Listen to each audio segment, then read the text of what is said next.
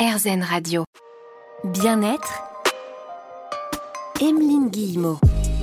Cette semaine, on a rendez-vous avec Jonathan Belle-Legroux sur RZN Radio, auteur notamment du livre L'incontournable de l'auto-hypnose. Jonathan, il est multifacette puisqu'il est praticien en hypnose. Il intervient aussi auprès des sportifs. Il est d'ailleurs le directeur d'IMP Sport, une formation professionnalisante de préparation mentale, donc préparateur mental, effectivement, mais pas que. On va revenir avec lui sur son parcours et puis sur les nombreux outils qu'il propose à celles et ceux qui l'accompagnent dans le changement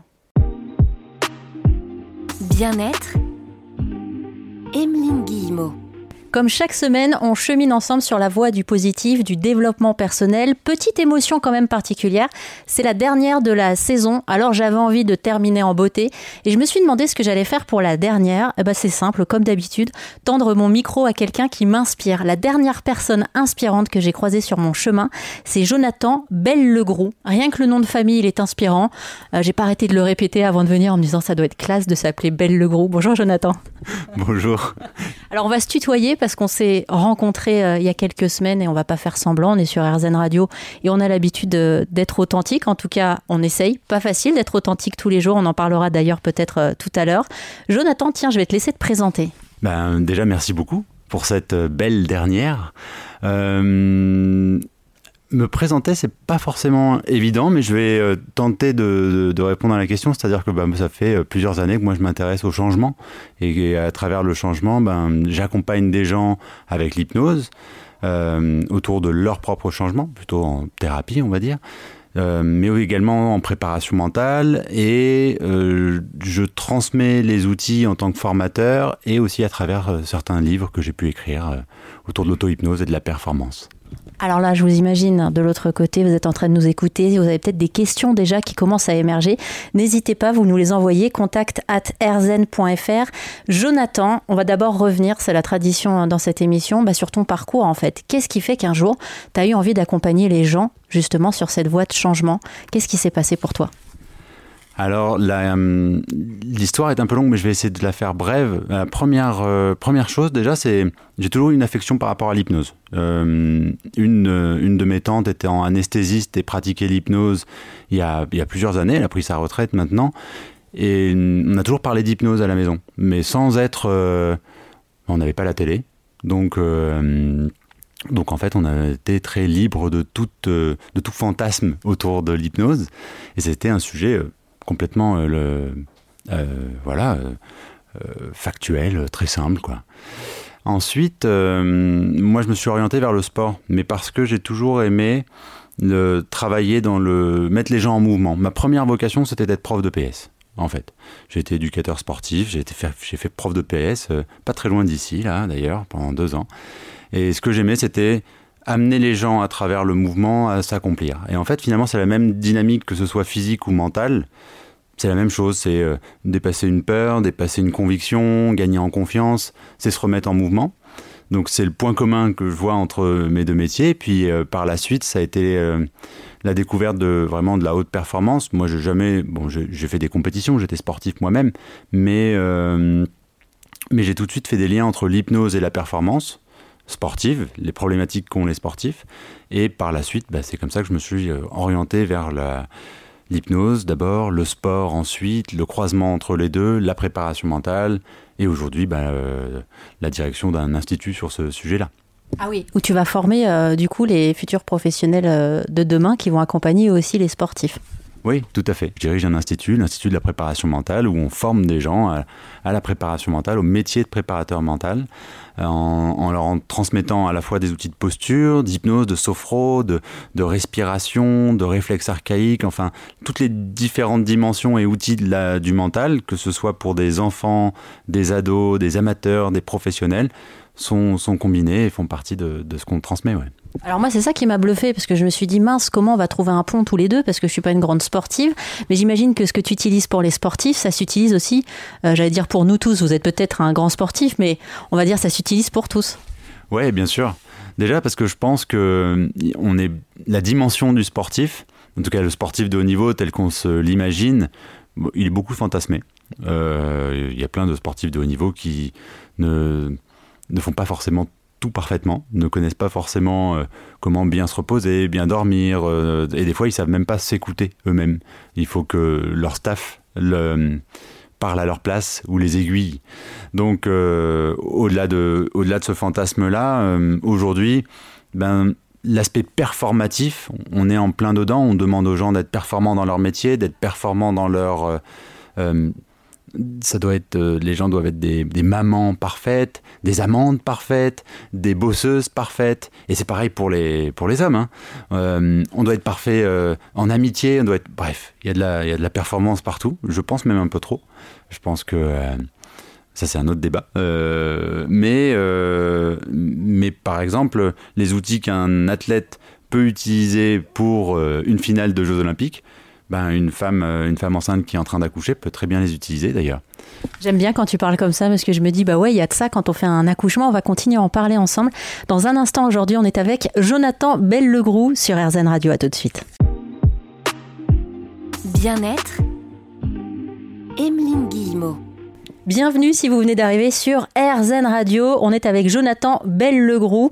Alors heureusement, les cartes de visite n'existent plus ou quasiment pas. Sinon, ça aurait du, on aurait du mal à caser par exemple qu'il est auteur, praticien en hypnose, préparateur mental, directeur d'IPM, formation professionnalisante de préparation mentale, conférencier aussi. Et moi, je t'ai découvert aussi comme ça. C'est-à-dire que j'ai vu une conférence de toi, euh, Jonathan, TEDx, où tu commences par une phrase incroyable que tu as dite ton grand-père. Effectivement. Euh, mon grand-père, Papy Paul, m'a dit un jour, euh, en me regardant passer, euh, j'étais, tout jeune, je devais avoir 4, peut-être 4-5 ans, il m'a dit euh, Ça, ça c'est les mollets d'un sportif.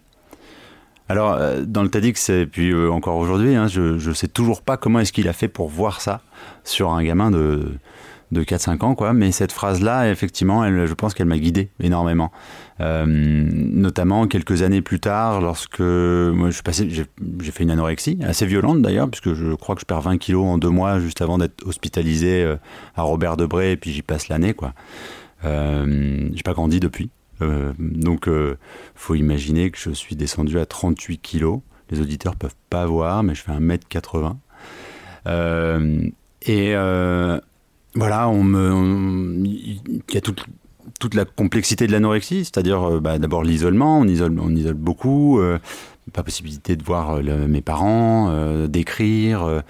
J'avais le droit à un poste de radio quand même, mais c'était tout.